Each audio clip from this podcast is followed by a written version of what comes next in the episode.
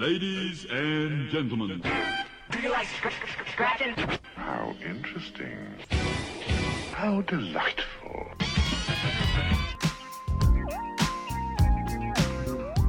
Bonjour à toutes et bonjour à tous et bienvenue dans cette nouvelle émission de Sortez, votre rendez-vous socio-culturel sur Radio Campus Tour 99.5 FM ou sur radiocampustour.com.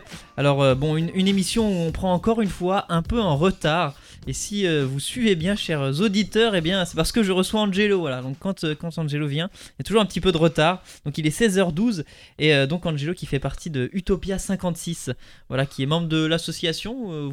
je suis voilà. salarié. Salarié. Voilà, été longtemps bénévole. Bonjour Maxime. Voilà, et donc vous étiez déjà venu en, en début d'année, effectivement, nous, nous parler de, de cette association. Alors peut-être pour, pour commencer, simplement, qu'est-ce que c'est Utopia 56 Tout à fait. Donc Utopia 56, c'est une association euh, nationale qui existe dans huit villes de France. Je vais surtout vous parler euh, de celle que je connais bien. Utopia 56 à Tours. Et nous, on s'occupe euh, notamment des mineurs isolés étrangers qui ne sont pas pris en charge par le département et donc qui sont à la rue. Et donc, donc depuis combien de temps Donc dans 8 villes en France, depuis combien de temps ça, ça existe euh, Utopia 56 Ça a été créé fin 2015, euh, début 2016, donc 6 ans. euh, voilà, et à Tours, ça va faire 5 ans en juin. Et donc toi, comment tu es venu à intégrer cette association? Eh ben, on était parti faire du bénévolat avec ma femme à l'époque à Calais. Et puis, euh, en rentrant sur Tours, on a croisé un petit jeune euh, par hasard qui était mineur, qui était à la rue. On s'est renseigné sur les démarches à faire. On l'a accompagné au, département. À l'époque, c'était en 2017, 16 même, puisqu'on était encore un collectif. Et du coup, euh, bah, ce jeune, il a été remis dehors à 17h. Et on n'a pas eu le cœur de le laisser à la rue. Donc, on l'a remmené chez nous. Et puis ensuite, on a trouvé une première famille d'accueil euh, qui était disponible, qui était aussi bénévole avec nous. Et puis euh, depuis, c'est 1500 jeunes qu'on a accueillis euh, au total dans l'association. Donc 1500 jeunes à Tours juste à Tours. ouais. Juste à Tours. Ouais. D'accord. Donc il y a- et, et donc pour comprendre justement, donc suite à cette, à cette rencontre avec ce, ce mineur, donc vous, vous accueillez donc des, des mineurs isolés. Euh, ce, ce terme, ça, ça signifie quoi en fait quand on arrive sur le territoire et qu'on est mi- mineur isolé Qu'est-ce que ça signifie je vais expliquer plus clairement. En fait, quand, un- quand on arrive sur le territoire, quand on est mineur, on se présente dans, dans un département. Et le département euh, met à l'abri ce jeune normalement quelques jours pour qu'il se repose. Et ensuite, il y a une évaluation de sa minorité qui va durer 2-3 heures environ. Et suite à ça, euh, cette évaluation, soit ce jeune est reconnu mineur, tout va bien, il est pris en charge, il rentre dans le système de la protection de l'enfance, soit euh, il, va manquer un papier, il va manquer quelque chose, et ce jeune va être remis dehors. Et euh, le, le pire dans tout ça, c'est que ce jeune n'a pas accès au 115, au numéro des hébergements d'urgence, puisqu'il est mineur. Donc en fait, c'est l'État qui gère ça. Euh, le 115, ils vont dire non, si tu es mineur, c'est le département qui gère, donc euh, rapproche-toi du département. Et le département ne reconnaît pas le jeune mineur, donc il va l'envoyer vers le 115. Alors pourtant, si je comprends bien, si, ne, si le département ne reconnaît pas le jeune mineur, alors le 115 devrait euh, pourtant prendre le, le relais. Mais c'est pas toujours le cas alors. C'est pas toujours le cas. Il suffit que le jeune se présente en tant que mineur. le, le 115 n'est pas adapté pour les mineurs, donc ils ne veulent pas de mineurs. Et, et donc, euh, quand, quand un jeune euh, est comme ça diagnostiqué, euh, bon alors non mineur, le, le département lui, lui dit de faire quoi En fait, de se tourner vers vous? Même pas. Ils, ils le remettent à la rue et il leur dit d'appeler le, le 115. D'accord, donc c'est un peu un dialogue de, de sourds. Tout à fait. Ils, Et- ont, ils ont fait les petits papiers maintenant, donc ils les envoient vers les autres associations, la halte de jour, la table de Jeanne-Marie, des choses comme ça. Mais euh, aucune association euh, n'hébergera ce jeune, ni le 115. Alors pourtant, euh, bon, c'est dommage euh, qu'il ne renvoie pas vers euh, votre association, puisque Bah a- après, euh, nous on serait pas forcément d'accord parce que ça serait facile pour le département. ça, ouais, Bah, vrai qu'il y a tiens, ça voilà, celui-là, moi j'économise, c'est Ouais. 25 000 euros la prise en charge d'un MNA à l'année, donc moi j'économise 25 000 euros, va à Utopia 56, euh, l'asso citoyenne, et puis euh, débrou- débrouille-toi quoi. parce que vous avez donc accueilli 1500 jeunes, donc c'est-à-dire qu'il y a 1500, donc depuis combien de temps? Depuis la création de... Depuis, ouais, c'est voilà, ça, 6 ans. depuis la création de, de, de l'association, c'est-à-dire qu'il y a 1500 jeunes qui se sont retrouvés dans cette euh, situation. Alors, Alors, pas tout à fait, puisque à l'époque, euh, en 2018, en fait, euh, il n'y avait pas de mise à l'abri. Donc le jeune se présentait au département et il était évalué tout de suite dans la journée. Sauf qu'en 2018, il y a eu quand même un gros pic. Il y a eu 2000 jeunes qui sont arrivés, qui se sont présentés au département. On peut concevoir que ça, a dû être difficile, mais nous, on a toujours trouvé des solutions. Et en fait, ces jeunes étaient en attente d'évaluation, donc euh, ils se présentaient au département. Le département ne les protégeait pas, alors que des fois, il y avait vraiment des, des gamins, c'était assez chaud. Et euh, le département euh, leur disait de revenir dans une semaine, 15 jours, et c'est monté même jusqu'à un mois d'attente avant d'être évalué. Et nous, on a attaqué au tribunal administratif euh, plein de fois, plein de fois, plein de fois. Ça n'a pas marché, et une fois au Conseil d'État, bah, ça a changé. C'était en janvier Donc 2019. c'est allé jusqu'au Conseil d'État. Ouais. Et le Conseil d'État a dit euh, bah non, c'est pas possible. Et du coup, euh, ils ont condamné le, le département. Et depuis, il y a l'ouverture de- du centre de mise à l'abri à Sorigny. D'accord, donc c'est suite à cette, euh, cette procédure qu'il y a eu le, le- le centre de mise à l'abri. euh, Tout à fait. Parce que là, le, le département était condamné à payer pour, euh, pour quelques jeunes euh, s'ils ne les mettaient pas à l'abri. Donc, ils ont tout de suite trouvé des solutions euh, très rapidement.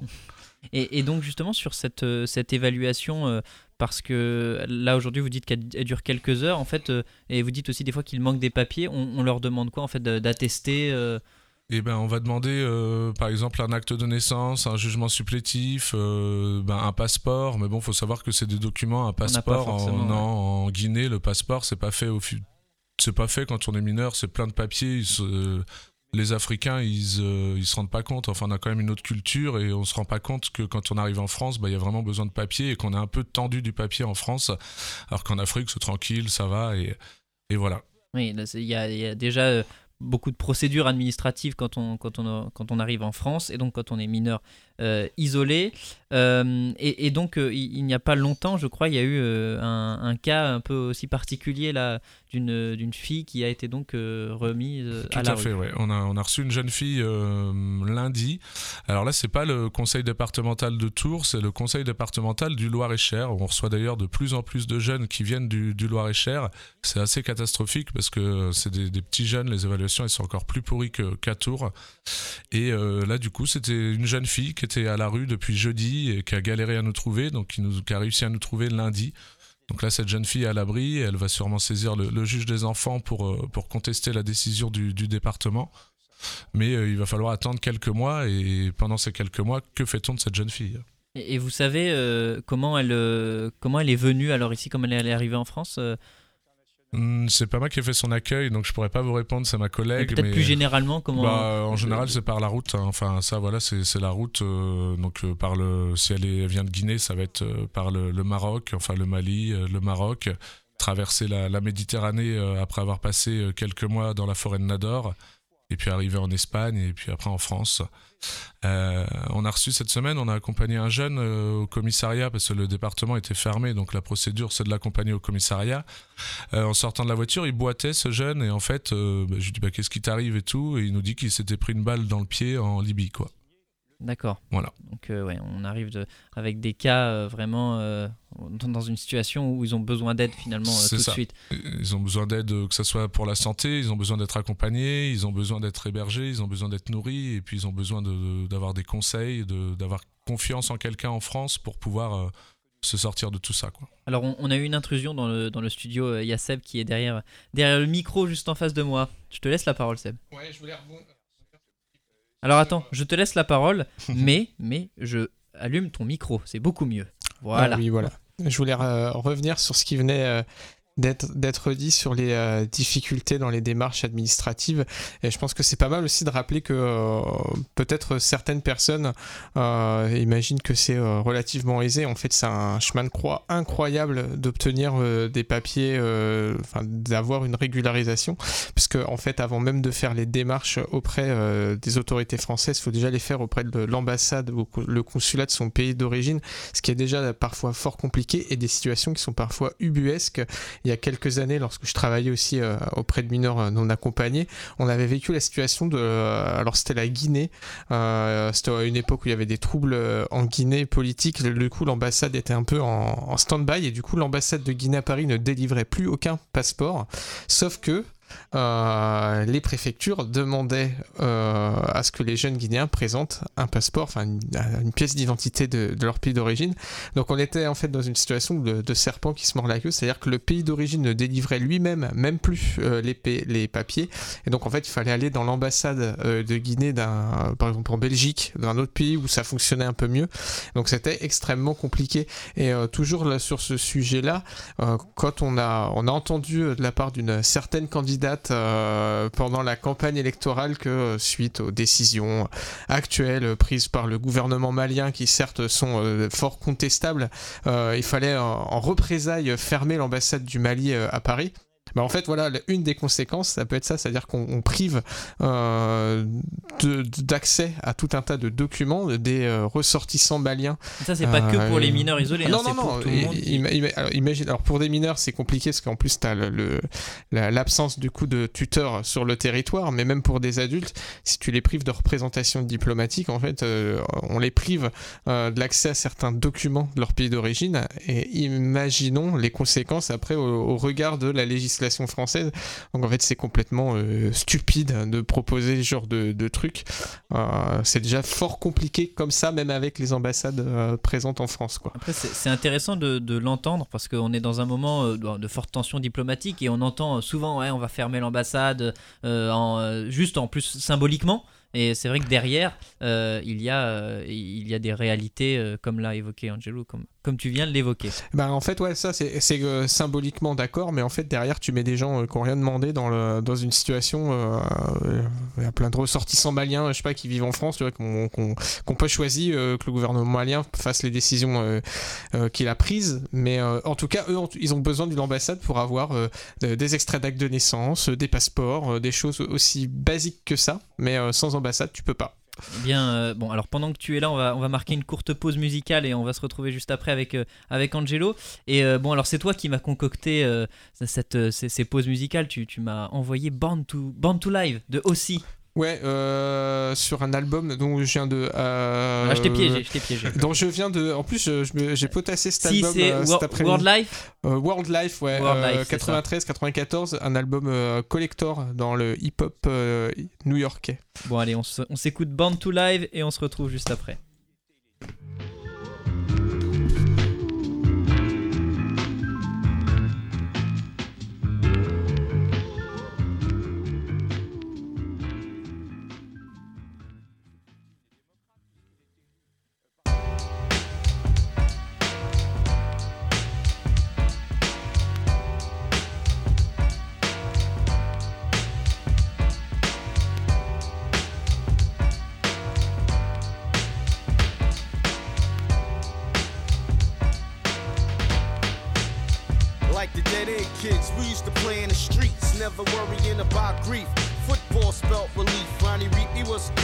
Us. See, he taught us to play.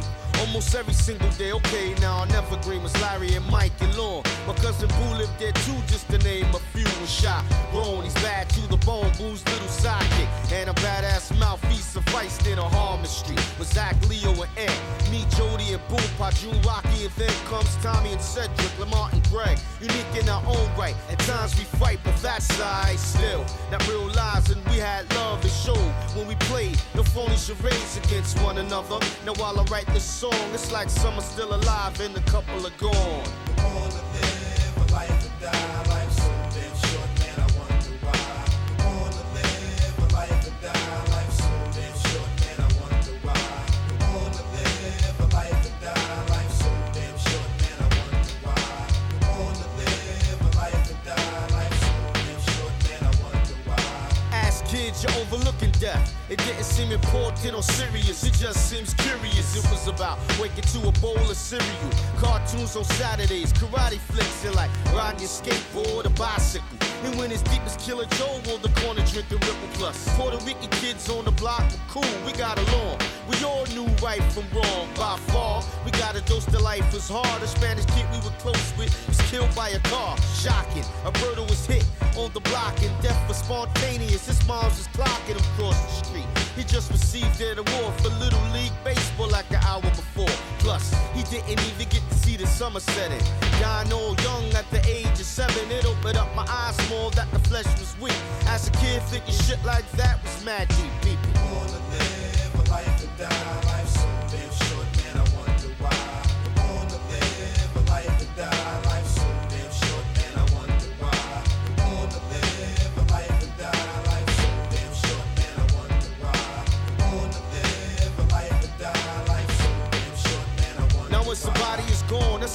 realize how close you was, how close you are. Like a scar real deep, it takes time to heal. And still from time to time, you wish you could find a way to forgive and let them know you forgave. But they can't feel six feet deep inside the grave. What's left but a tender's weight, believing it was you, he'd do it for old time's sake. Damn, I'm disturbed by the news when I was told I was sitting, knowing damn well Boo ain't bullshitting. My life flashed like big bills of cash. The good times we had, now it's all so sad. One of my childhood pals hit the road. When you take to the streets, then you die by the code. But in this case, who knows what went down? Bottom line is wishing that he still was around. Now we found a spot in my heart, or should I say lobotomy? Mike, you're trapped inside of me. And every other brother in Bushwick who rushed to your side thick. All down with the click. Yeah, God bless, he laid to rest. Call a Mike Boogie. That's what describes the nigga best.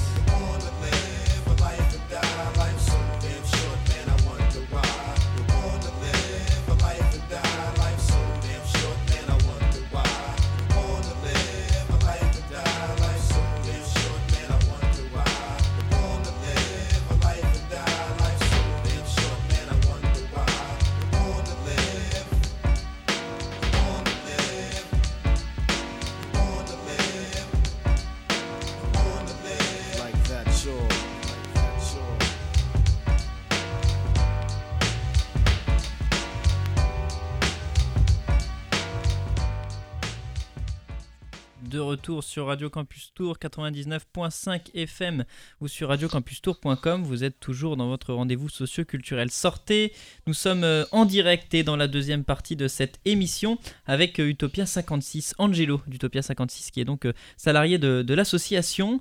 Et tiens d'ailleurs en tant que, salarié, quel est ton rôle alors dans l'association? Et ben, euh, gérer tous les problèmes. C'est pas mal. Ça, c'est à peu près toutes les journées. Bah, faut, faut gérer ouais, tout ce qui peut, tout ce qui peut y avoir comme problème. Et puis, bah, sinon, euh, tout ce qui va être la communication, euh, euh, le suivi des jeunes. euh, et puis, bah, trouver du monde pour euh, accompagner les jeunes à des rendez-vous, euh, rembourser les, les, les frais qu'on peut avoir. Enfin, voilà, mes journées sont, sont bien complètes. Et... Ouais, il il n'y a donc pas que des salariés, il y a des bénévoles aussi. Tout à Euh, Il y a combien de bénévoles à peu près dans l'association? Et ben euh, en tout avec euh, les hébergeurs euh, qui sont bénévoles aussi, on est environ 150 200. Parce que donc il y a des gens en fait qui hébergent euh, des, des mineurs euh, isolés, Tout à euh, fait. le temps de peut-être trouver une autre une situation plus ça. stable. Et c'est ça, on a deux types d'hébergements. On a vraiment les, les hébergeurs d'urgence. Là, tout à l'heure, je rentre au local, il y a, il y a un nouveau jeune, il bah, faut trouver une héberge- un hébergement pour la nuit, et puis demain, on avisera. Et puis, bah, des, hébergeurs long terme qui, eux, s'engagent à accueillir un jeune le temps du recours devant le juge des enfants. Un recours, ça dure entre 3 mois, 6 mois, 1 an. Et voilà, mais c'est vraiment une, belle aventure. Moi, j'ai été hébergeur au, au début de, au début de l'association. Je le fais plus parce que maintenant, il faut que je me préserve chez moi aussi. Mais euh, du coup, c'est vraiment une belle aventure qui a changé la vie et je regrette pas. Et franchement, je le souhaite à tout le monde. Et, du coup d'ailleurs sur cette euh, donc une fois que en fait ils sont vous les avez pris en charge euh, par votre par votre association, quelle est la, porte de sortie si je puis dire l'horizon de régularisation euh, de leur situation c'est quoi? Tout à fait, c'est une très bonne question. Donc nous, l'objectif, c'est quand même une prise en charge euh, au département. Donc ça, c'est 65% des jeunes qu'on accompagne devant le juge des enfants qui vont être reconnus mineurs. Donc ces jeunes-là, on va les héberger pendant 6 mois, 1 an, et ils vont retourner au département. Et puis euh, bah, après, il y a encore la cour d'appel. La cour d'appel, c'est encore un an après. Il y a encore des jeunes qui sont reconnus mineurs devant la cour d'appel. Et puis bah, si tout ça, ça marche pas, il y a le, titre de séjour aux 18 ans du jeune. Et là, bah, le jeune, il fait une sortie propre puisqu'il obtient son titre de séjour, son appartement, son travail, et il est autonome financièrement et il est lancé dans la vie. Et, alors d'ailleurs pour le pour euh, toujours pour rester sur, sur la situation de, de, ces jeunes, euh, comment ça se passe en matière euh, aussi de, de santé Est-ce qu'ils peuvent est-ce qu'il faut qu'ils soient qu'ils soient pardon reconnus mineurs pour pouvoir être soignés? Comment ça se passe la santé? Le- ben c'est quand ils sont pas reconnus mineurs, ils ont accès à l'aide médicale de l'État. Et donc euh, ça va permettre bah, de- d'aller à l'hôpital euh, si besoin, d'aller chez le médecin. C'est quand même des jeunes qui ont des difficultés, euh, enfin qui ont quelques maladies, parfois la Et puis tu tuberculose. parlais aussi de, de, de, de, de cette personne qui avait pris une balle dans le pied voilà, quand même. tout à fait, c'est ça. Mm. Après, euh, quand, quand- l'aide médicale d'État n'est pas encore attribuée, ça, ça prend environ 3-4 mois. Il y a le centre porte ouverte où c'est des médecins bénévoles au Sanitas. Si en cas de besoin, on emmène un jeune aux urgences, ils nous ont jamais refusé, ils font la demande d'aide médicale dans la foulée et ça marche. Et, et donc euh, sur, euh, sur l'association, euh, je crois que récemment, en tout cas en novembre 2020, il y a une, vous avez une maison d'accueil depuis novembre 2020 alors. Tout à fait, ouais. On a ouvert une, une maison grâce aux dons de tous les citoyens qui nous soutiennent dans, dans nos actions. Et puis grâce aux dons de la Fondation de France, enfin aux subventions de la Fondation de France, et puis quelques fondations aussi. Et donc dans cette maison, il y a c'est un, un lieu d'hébergement, un nouveau lieu d'hébergement, il y a des chambres. euh, C'est ça, il y a, il y a 14, euh, 14 places, donc on y héberge 14, euh, 14 jeunes tout le temps. Cette maison, elle est, elle est ouverte euh, bah, de 365 jours par an, évidemment. Euh, ça, coûte, euh, enfin, ça coûte assez cher, ça a été difficile à trouver, mais on a réussi à l'ouvrir. Vous la louez en fait On loue cette location, maison, ouais. c'est ça. On est obligé d'y mettre. euh, Il y a deux salariés sur cette maison puisque les jeunes ne peuvent pas rester tout seuls vu qu'ils sont mineurs. Donc euh, dès que la maison est ouverte, c'est soit des bénévoles, soit des salariés. Et euh, 7 jours sur 7, 24 heures sur 24, c'est long. Et est-ce qu'il y a des, euh, des... Donc vous êtes que deux Sur la maison, Deux ouais. salariés, d'accord, Ouais. sur la maison. Vous le relayez en fait Et ils se relaient. Après, il y a des volontaires en service civique aussi, mais ils n'ont pas le droit de rester seuls et ils peuvent pas être responsables d'un groupe de mineurs.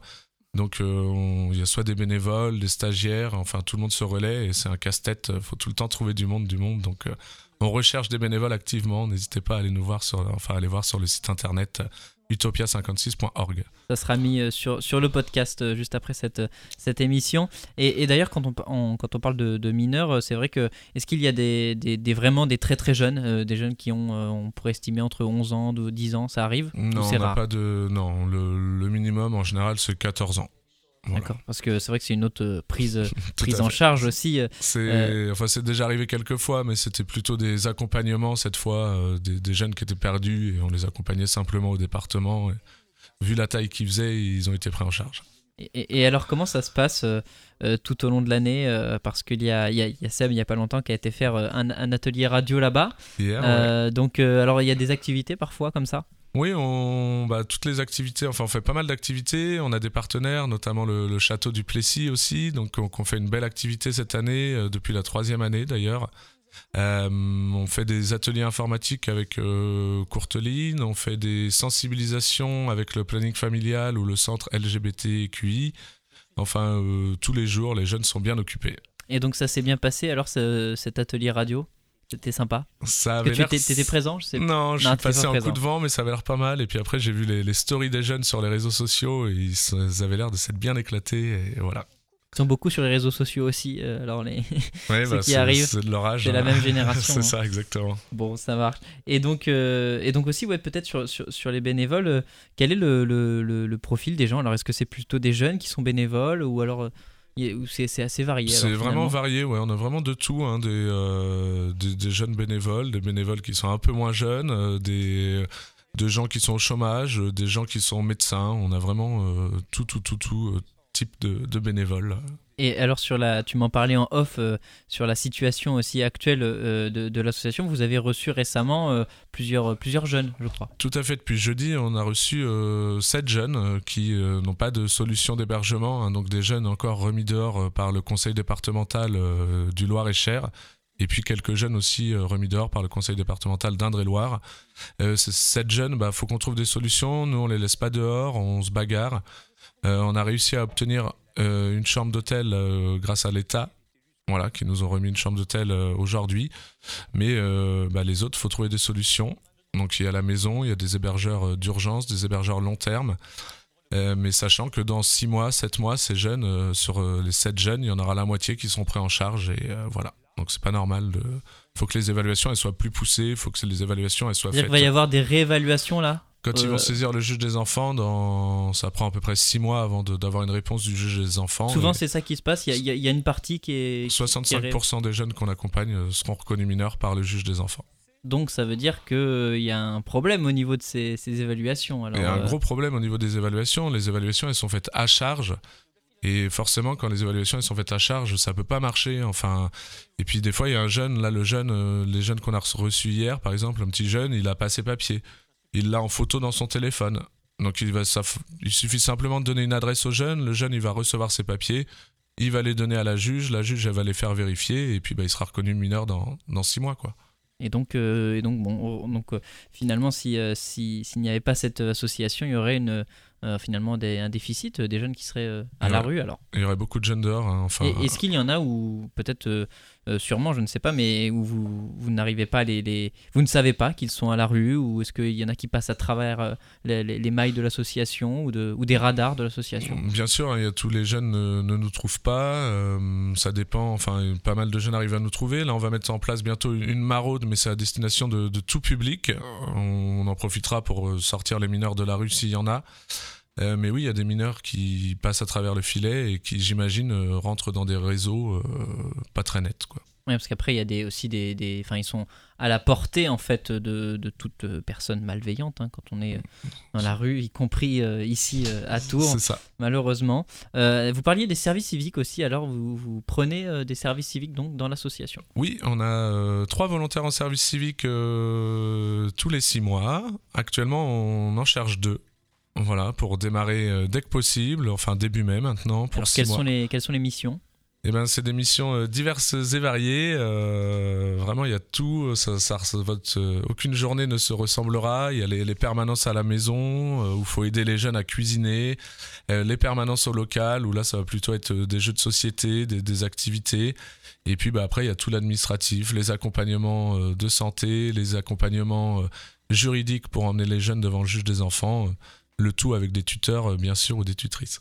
Et donc, euh, bon, alors, pour. pour euh, on, on reste toujours dans le même sujet, mais nous sommes en, en période électorale et euh, je crois que l'association, alors à l'échelle nationale, je crois, cette ça. fois, voilà, a euh, fait paraître une dizaine de propositions. euh, euh, alors, comment, comment vous percevez ça? Est-ce que c'est important pour vous, en tant que salarié peut-être de l'association, que voilà, il y ait une, il y une voix aussi, que, que l'association porte sa voix pendant, les élections? C'est primordial, hein, c'est important. Et puis en plus, l'association a fait ça bien puisque c'était des toutes les propositions, pardon, on les avait reçues avant et on a validé euh, laquelle nous paraissait le plus importante, euh, voilà.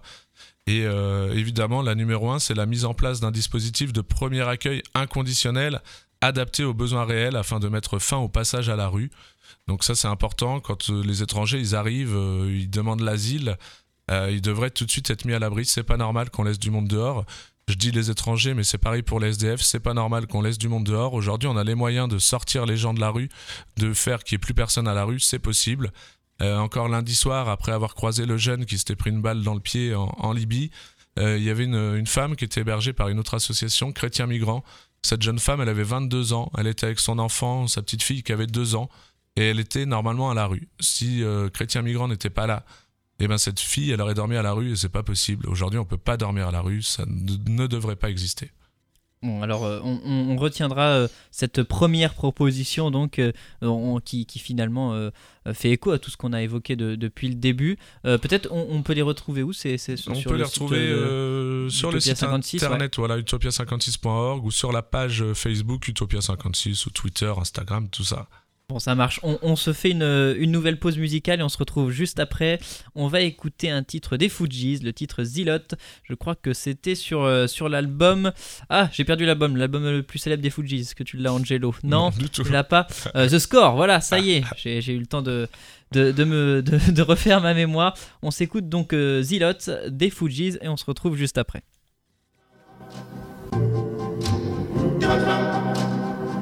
One, two. To set this off like this.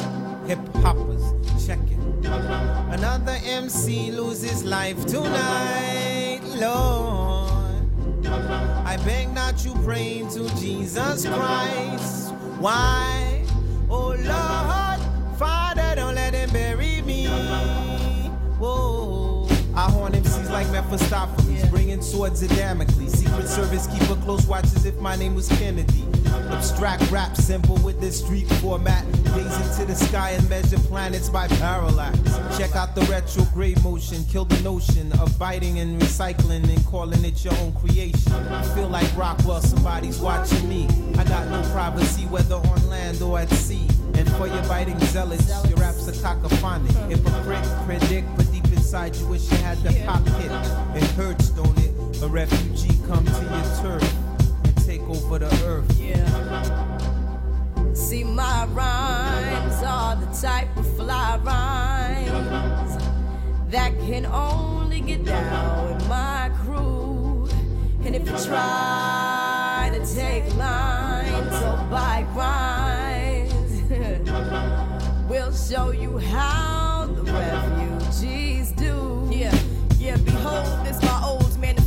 on your rhymes. Two MCs can't occupy the same space at the same time. It's against the laws of physics. So we bet your sweet dreams break up like eurythmics. Rap rejects my tape deck, rejects projectile. Whether Jew or Gentile, I rank top percentile. Many styles, more powerful than gamma rays. My grammar pays like Carlos Santana plays. Black magic. So while you fuming, I'm consuming mango juice under Polaris. You just embarrassed, cause it's your last tango in Paris. And even after all my theory, I add a motherfucker so you ignorant niggas hear me. And remember, take notes, cause I sold my rap oats before you biting zealots. Here's a quote. Another MC losing life tonight. Oh, I beg that you pray to Jesus Christ.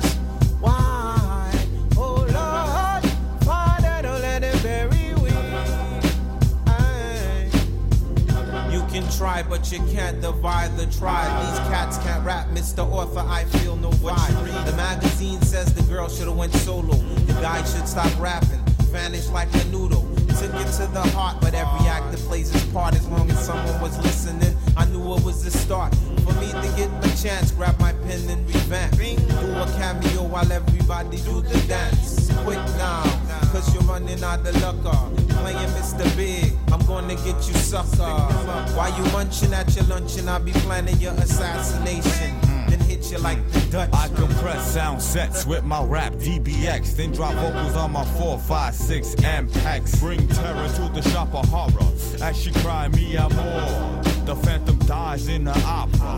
And to the youngins who carry gadgets and kill six days a week rest on the Sabbath. Violence ain't necessary unless you provoke me, then get buried like the great Mussolini. And for you biting zealots, your rap stars are relics. No matter who you damage, you still a force pride. Hey, another MC loses life tonight. Lord,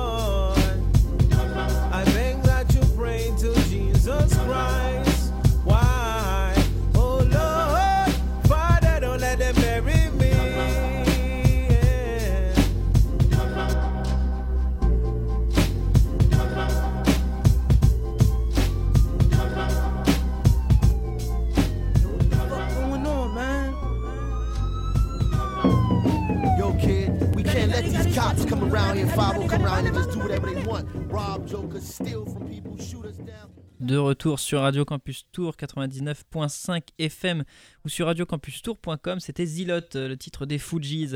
Et euh, je suis toujours avec euh, Angelo d'Utopia 56. Et donc euh, nous avons parlé de, l'association, de la situation euh, des mineurs euh, isolés euh, qu'accueille euh, cette association. Et, donc, euh, bon, on a fait un peu le, tour peut-être euh, de, ce qu'on pouvait, dire sur l'actualité, euh, notamment sur, le, 7 jeunes, 7 ou 8 jeunes, je crois que vous C'est avez. ça euh, qui sont arrivés voilà, depuis le début de qui- la qui semaine. sont arrivés Ouais, depuis le début de la semaine. Euh, D'ailleurs, c'est- c'est c'est beaucoup en même temps. Ils étaient ensemble. euh, Ça, ça arrive souvent qu'il y ait autant de jeunes en même temps? Non, ça faisait assez longtemps que c'était pas arrivé. Et là, ouais, c'est. Ben, ça fait beaucoup. Hein, cette jeune, euh, trouver des hébergements, c'est pas facile. Bon, effectivement. Donc, euh, peut-être rappeler tout simplement euh, le, le site d'Utopia 56. Ouais, si, vous, si vous voulez nous aider, vous pouvez euh, nous retrouver sur utopia56.org. Et puis après, il y a une petite page euh, exprès pour Il y a une petite page exprès. euh, si on veut devenir bénévole, alors. Et ben c'est au même C'est la- même chose. sur le site, ouais, et puis il y a un petit onglet euh, devenir bénévole. Et puis, euh, le, le- je crois que vous cherchez deux services civiques. Ouais. Donc, peut-être on peut retrouver ça Là, sur, sur. le site de l'agence des, des services civiques, hein, c'est pour 6 mois, c'est financé, enfin c'est rémunéré 580 euros, défrayé 580 Voilà, euros. c'est c'est effectivement le tarif du service civique. Et ben très très bien, merci merci Angelo d'être passé au micro de Radio Merci, Campus Maxime. Tour. Et, bon courage euh, donc pour, euh, pour la suite. Merci beaucoup, à bientôt. Et quant euh, à nous, chers auditeurs, on poursuit cette, euh, cette émission avec euh, la rediffusion du magazine d'actualité d'Arte présenté par Elisabeth Quint. Et cette semaine, eh bien, les présidentielles, Emmanuel Macron contre Marine Le Pen, un duel pour la présidence qui a un goût de déjà vu à la suite du premier tour du scrutin. Cette campagne électorale en demi-teinte, Français et Françaises se sont exprimés le 10 avril dernier dans les urnes et à l'issue du vote qui est le même en fait en- qu'en 2017. Donc présidentielle, un nouveau pays- paysage politique sans les partis traditionnels, sans effectivement le PS, le LR qui se retrouve en dessous de la barre des 5% et qui appelle d'ailleurs aujourd'hui au don. Voilà, c'est un peu c'est un peu ubuesque, mais bon. Donc voilà la question que se pose Elisabeth Quint et ses intervenants. Euh, ben, moi, je vous dis à bientôt après ce podcast pour de nouvelles émissions de sortie. Marine Le Pen en déplacement dans Lyon, Emmanuel Macron dans le Nord sur les terres électorales de sa rivale. Les deux finalistes de la présidentielle ont 12 jours pour convaincre. Dès l'annonce des résultats hier soir, les deux candidats ont battu le rappel. J'appelle tous les Français de toute sensibilité, de droite, de gauche et d'ailleurs, les Français de toutes origines, à rejoindre ce grand rassemblement national et populaire. Et j'appelle tous ceux qui se sont engagés pour travailler à mes côtés à transcender leurs différences pour se rassembler en un grand mouvement politique d'unité et d'action pour notre pays. Ce deuxième duel Macron-Le Pen ouvre la voie à une recomposition politique d'ampleur. Les partis traditionnels se sont effondrés, moins de 5% pour les républicains. Je crois qu'aujourd'hui, les républicains, à force de vouloir être et le centre et la droite, sont menacés de n'être plus rien, ni l'un ni l'autre. Même coup de massue à gauche, 1,75% des voix pour le Parti socialiste qui assure qu'il bouge encore. Bien sûr que le PS existe encore. Vous savez, nous avons de très nombreux élus. Nous dirigeons euh, le quart des villes de plus de 100 000 habitants. Euh, Nous dirigeons 30 départements, 5 régions. Les grands perdants du scrutin, parmi lesquels Yannick Jadot, ont appelé à voter pour Emmanuel Macron. Jean-Luc Mélenchon, lui, fort de sa troisième place, avec 21,95% des voix, préfère marteler qu'il ne faut pas donner une seule voix à Marine Le Pen. La présidente du RN a reçu, elle, le soutien d'Éric Zemmour, qui, malgré ses 7%, ne renonce pas à son projet d'unir les droites. Alors la présidentielle est-elle en train de parachever le dynamitage des partis entamé par Emmanuel Macron il y a cinq ans? Les formations politiques traditionnelles sont-elles moribondes ou peuvent-elles encore se refaire une santé? Et oui, fait Pierre-Henri Tavoyot, on va voir. Vincent Martini, trois invités. Donc, Vincent Martini, bonsoir. Vous êtes professeur de sciences politiques à l'Université de Nice et vous êtes membre du comité éditorial de l'hebdomadaire, le très bon hebdomadaire, le 1. Et selon vous, Vincent Martini, ce qui change par rapport à 2017, c'est le niveau de polarisation extrême. L'électorat vit dans la tentation parallèle d'un tout sauf Macron d'un côté et d'un tout sauf Le Pen de l'autre. À côté de vous, Dominique Méda, bonsoir. Bonsoir. Vous êtes sociologue et professeur à l'Université Paris-Dauphine et président de l'Institut Veblen qui promeut des idées économiques et les politiques publiques en faveur de la transition écologique. Et selon vous, Dominique Méda, il ressort deux choses majeures de cette élection le niveau d'extrême droite très élevé et la fracture générationnelle entre les jeunes et les plus âgés qui ont voté véritablement très différemment. Et enfin, à côté de vous, Pierre-Henri Tavoyot, bonsoir. Vous êtes philosophe, vous enseignez à à la Sorbonne. Votre dernier essai, Comment gouverner un peuple roi, traité nouveau art politique, est paru chez Odile Jacob. Et selon vous, cette élection ne rebat pas complètement le paysage politique, mais elle clarifie la donne. Les partis traditionnels sont morts ou pour le moment moribonds. Voilà, on démarre avec un chiffre qui l'illustre d'ailleurs. Un chiffre du jour qui est une addition 6,53%, soit Madame Hidalgo plus Madame Pécresse, soit le Parti socialiste plus les Républicains, soit l'addition des deux forces politiques qui avaient gouverné la Ve République jusqu'en 2017. Euh, en 2017, d'ailleurs, ces deux forces faisaient encore 26%. C'était mieux. Question pour vous, Vincent Martini. On parle, on a entendu, hein, de la fin des partis traditionnels ou de la fin des partis dits du gouvernement. Mais est-ce qu'au fond, parti de gouvernement, c'est pas une tautologie Le parti de gouvernement qui aurait grand remplacé les partis préexistants, est-ce que ce n'est pas ce qui se rassemble autour de M. Macron? Si, évidemment. En fait, euh, les partis traditionnels ce sont que des étiquettes. hein. Quand on parle euh, ces partis comme le Parti socialiste ou les Républicains, ce sont déjà des survivants de partis qui n'avaient déjà rien à voir il y a 20 ou 30 ans.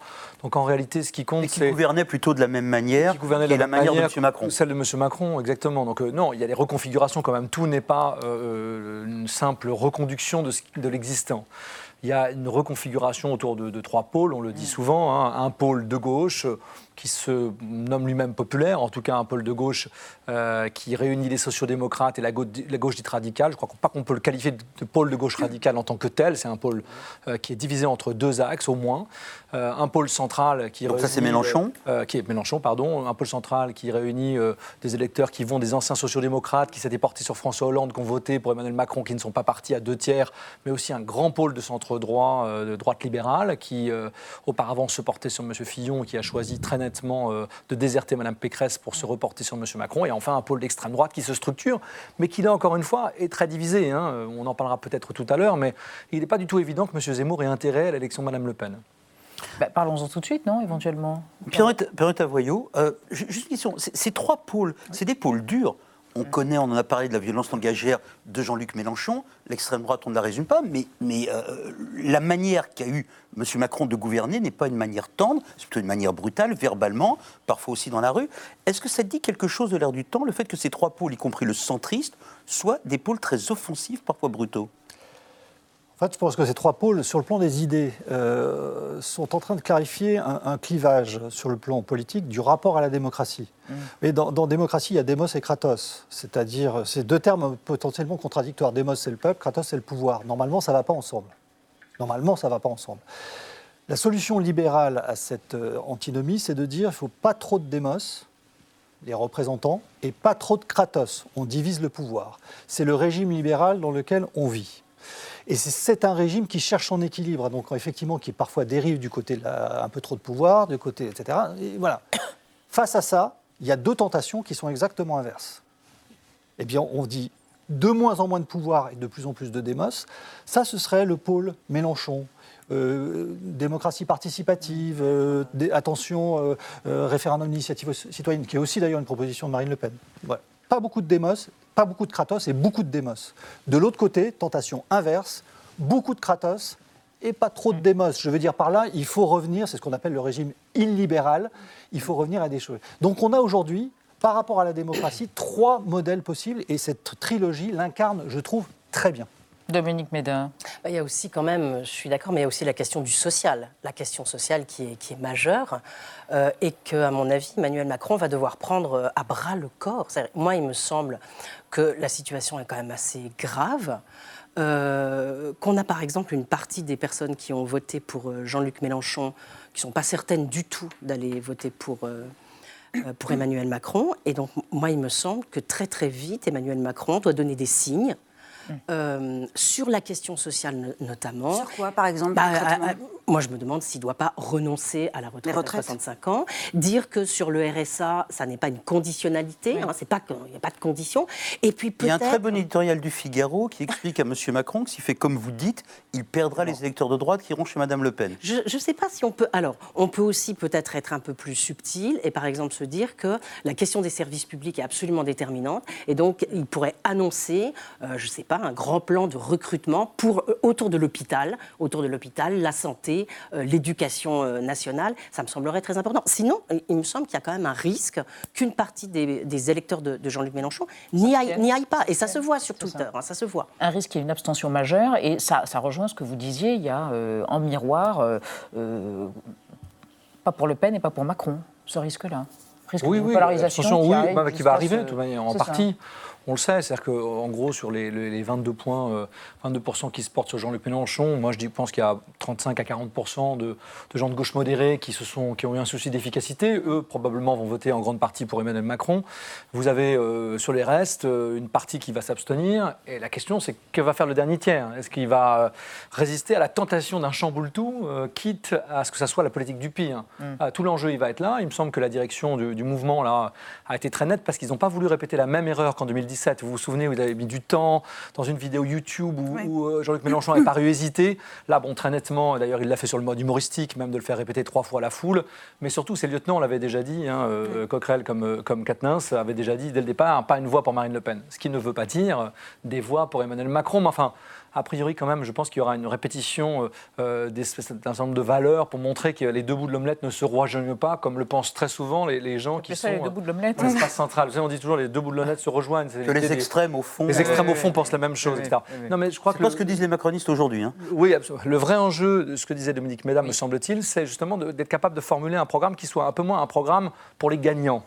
C'est-à-dire que euh, Emmanuel Macron semble être quelqu'un qui un l'élite et pour la les France du gagnants. haut. Mm. Pas seulement que pour l'élite, mais les gens qui ont à gagner de l'ouverture, de la mondialisation, de la construction européenne, etc. Mais pas un mot pour euh, les 50% de la population française qui partagent 15% du patrimoine. Parce qu'il ne faut pas oublier que dans ce pays, 50% de la population détient 85% du patrimoine. Alors 50%, c'est beaucoup, parce que ce sont des gens qui peuvent faire une élection, d'autant plus que sur les 50% qui restent, il y en a une partie qui vote jamais. Mais ce n'est pas suffisant quand même pour emporter une forme de légitimité qui ensuite entraîne une dynamique. Alors, on va évoquer le rendez-vous manqué des Verts Oui, avec vous, un Nadia. échec même, on peut dire, puisque Yannick Jadot a rassemblé à peine, on l'a vu, 4,63% des voix, et c'est là un résultat qui déçoit euh, les espoirs euh, suscités par une dynamique électorale et même un contexte qui était très euh, favorable à l'écologie euh, politique, avec des avancées euh, très nettes euh, ces dernières années. On se rappelle par exemple qu'au municipal, c'était il n'y a pas longtemps, au municipal de 2020, les Verts avaient remporté quelques victoires euh, prestigieuses et inédites à Lyon, par exemple, à Bordeaux ou encore à Strasbourg. On avait même parlé de vagues vertes qui avaient déferlé sur la France à l'époque. Une progression qui avait été confirmée lors de la primaire écologiste, c'était en septembre dernier. Elle avait enregistré un nombre historique d'inscrits, plus de 222 000 électeurs. C'est peu certes, mais c'est quatre fois plus qu'à la primaire de 2011, sept fois plus qu'à celle de 2016. Et puis on a observé la même tendance du côté des scrutins européens. Aux européennes de 2019, en l'occurrence, la liste emmenée par Yannick Jadot précisément, elle est arrivée en tête des formations de gauche. Et je rappelle enfin qu'au prix de quelques concessions et peut-être même des compromissions, les écologistes participent quand même au gouvernement de neuf pays euh, européens, dont l'Allemagne ou encore l'Autriche. Pierre-Henri Tavoyot, qu'est-ce qui fait défaut aux écologistes français? Est-ce que c'est l'échec d'un parti, les Verts, ou est-ce l'échec de l'écologie politique au sens large? Non, c'est sa réussite, au contraire. C'est-à-dire que c'est sa réussite.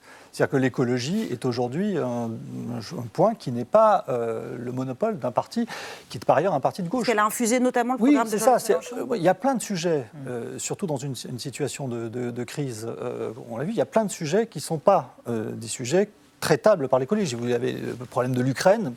Euh, l'écologie n'a pas grand-chose à dire dessus.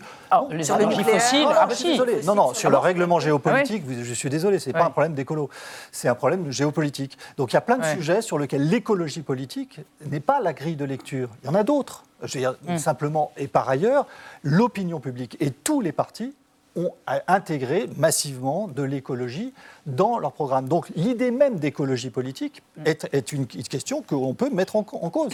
Dominique Méda, vous n'avez pas l'air d'accord Bah avec votre voisin. optimiste Sur l'intégration par mais- tous les programmes et Bah tous les partis non, politiques. tout le monde n'a pas Suffisante. intégré. Et surtout, euh, et sur- Bah, non, mais les programmes. Ah non, mais Ah, d'accord. je suis désolé, mais très peu. mais- laissez parler non, Dominique Méda, Pierre ce- sont- ce sont de, de petites touches. mais je veux dire, il y a très très peu. euh, mais il y a- il y, a très très peu de partis ou de candidats qui ont mis ça au centre de leur programme en disant c'est l'absolue priorité et on doit tout reconstruire Oui, mais autour. je suis pas Et mettre- et mettre, mais- et mettre la question sociale. Vas-y, parce que c'est deux questions. La Ah bah, question écologique. sociale ou l'écologie? Mais justement, mais toute, toute la subtilité, c'est de tenir Eh, les deux eh, ensemble. Attendez, Bah laissez oui. parler votre voisine. Non, mais- et- non, mais- Vous avez dit qu'on pouvait débattre. Oui, mais euh, laissez-la parler. Et précisément de, de montrer euh, qu'une des façons de résoudre la crise, c'est de la sobriété, mais que précisément la sobriété, c'est les plus riches qui doivent la, la mettre en œuvre, et que donc on peut construire un programme entier autour de ces questions-là. Et sur l'Ukraine, évidemment, euh, c'est quand même Yannick Jadot qui a le plus loin porté l'idée qu'il fallait euh, rompre hein, nos, nos- Souveraineté nos- achats, mais, et, et- et rompre les, les achats de, de- de gaz et de pétrole russe, et en effet reconstruire une, une souveraineté euh, énergétique. Donc, et, et quant à Yannick Jadot, bah, il les, les Verts, ils se sont fait quand même, ils se sont fait avoir par le vote utile, quoi. hein. Là, c'est, là, ça a été Pour Mélenchon, très le vote pour Mélenchon, le vote pour Jean-Luc. Mélenchon. Non, maintenant, la question, c'est de savoir si tous ces- toutes ces personnes, euh, et les écologistes et la gauche, qui n'ont pas réussi à s'allier euh, depuis euh, cinq ans, vont réussir là, à deux mois, en, deux mois, à, à- à faire le Deux boulot. mois. C'est- Avant les législatives, vous voulez dire Absolument. Vous nous faites écouter Jean-Luc Mélenchon? Mais Justement, un homme de gauche qui a voulu parler social et écologie, fait-il voter M. Macron, Jean-Luc Mélenchon? Écoutez ce qu'il en a dit et pas dit. Jamais nous ne perdrons notre confiance dans la démocratie. Donc, vous ne devez pas donner une voix à Madame Le Pen. Alors, je le sais bien.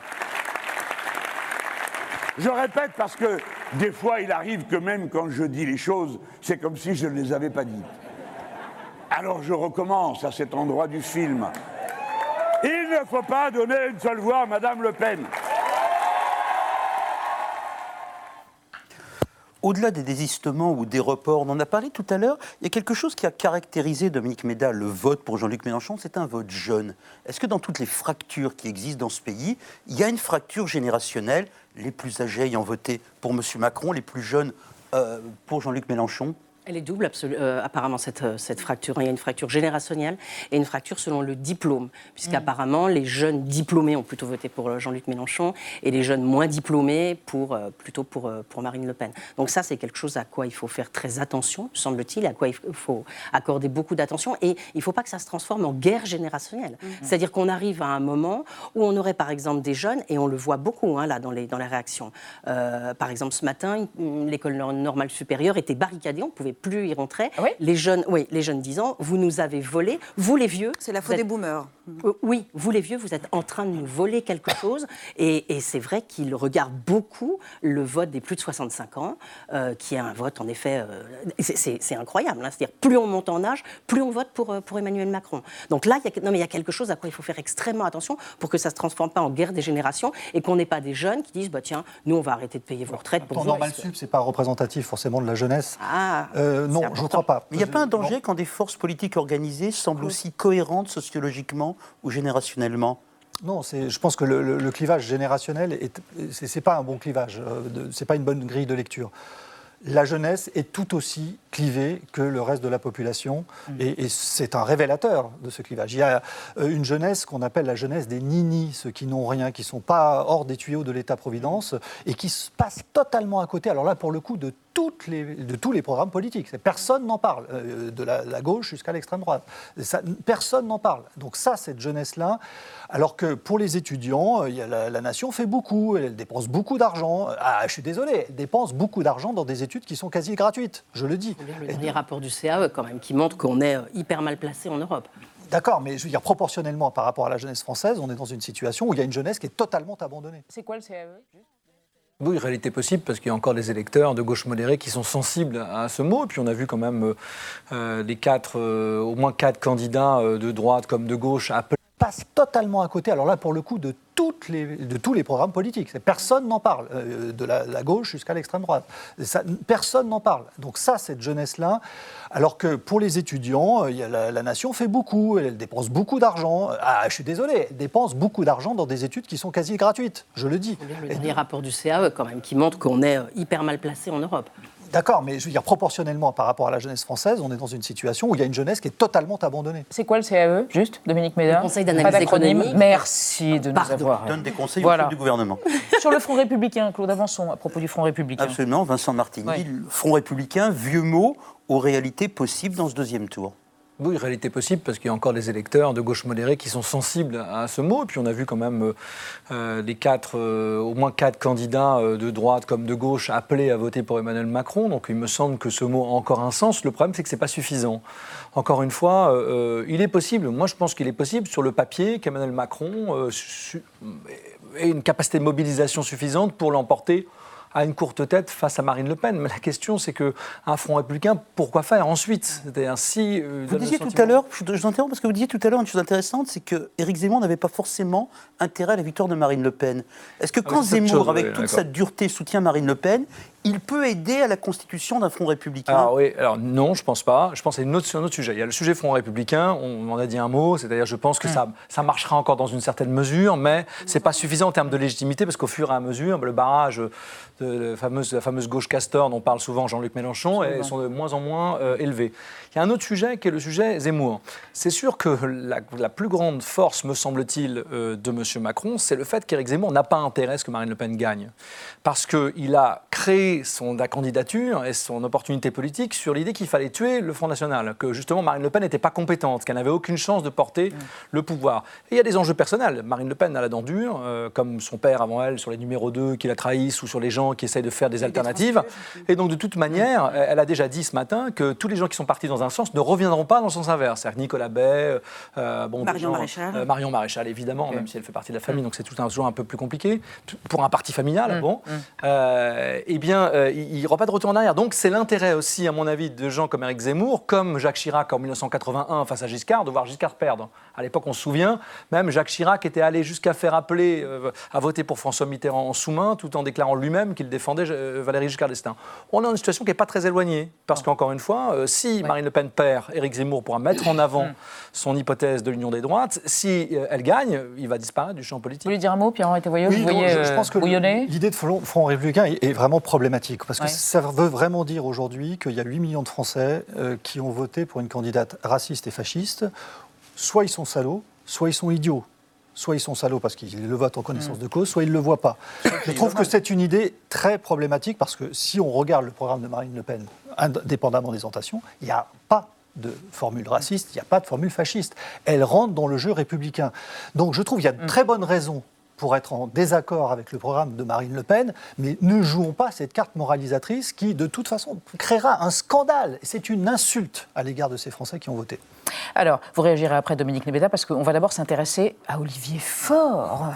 Mais oui, avec le rayon X de Thibault Nolte, le premier secrétaire du PS, le parti qui recueille derrière Anne Hidalgo 1,7% des voix, son pire score sous la Ve République. Le rayon X et après, bien sûr, on en reparle. Bonjour docteur, j'ai mal ici et là. Une petite déprime passagère, c'est tout. Évidemment, je fais du sport. Mon cher Olivier Faure, j'ai vos radios sous les yeux. C'est le dernier acte. Vous êtes député de Seine-et-Marne, patron du PS depuis 4 ans et auteur à succès modéré de contes pour électeurs de gauche où le parti de Jaurès gagne toujours à la fin. Dans vos histoires merveilleuses, le Parti socialiste reste la force motrice de la gauche. Votre championne est une héroïne courageuse et le parti une légende immortelle. Nous avons une candidate qui est extrêmement courageuse. Ce n'est pas fini pour vous, le PS. Mais ça n'est jamais C'est pas une histoire qui est en train de se terminer. Mais attendez, Dans les faits, le parti est plus marré que motrice, échoué à 1,75% hier soir, soit moins que le candidat communiste, ce qui n'était pas arrivé depuis 1969, soit encore presque quatre fois moins que l'hyposcore de 2017, lequel devait déjà envoyer le parti en soins intensifs. j'ai récupéré la responsabilité du Parti Socialiste. Il était à 6%. Au départ, votre stratégie était de rassembler la gauche, même autour d'un goy, un non-socialiste. Puis vous avez repris le melon et décidé que les socialos étaient les chefs de bande.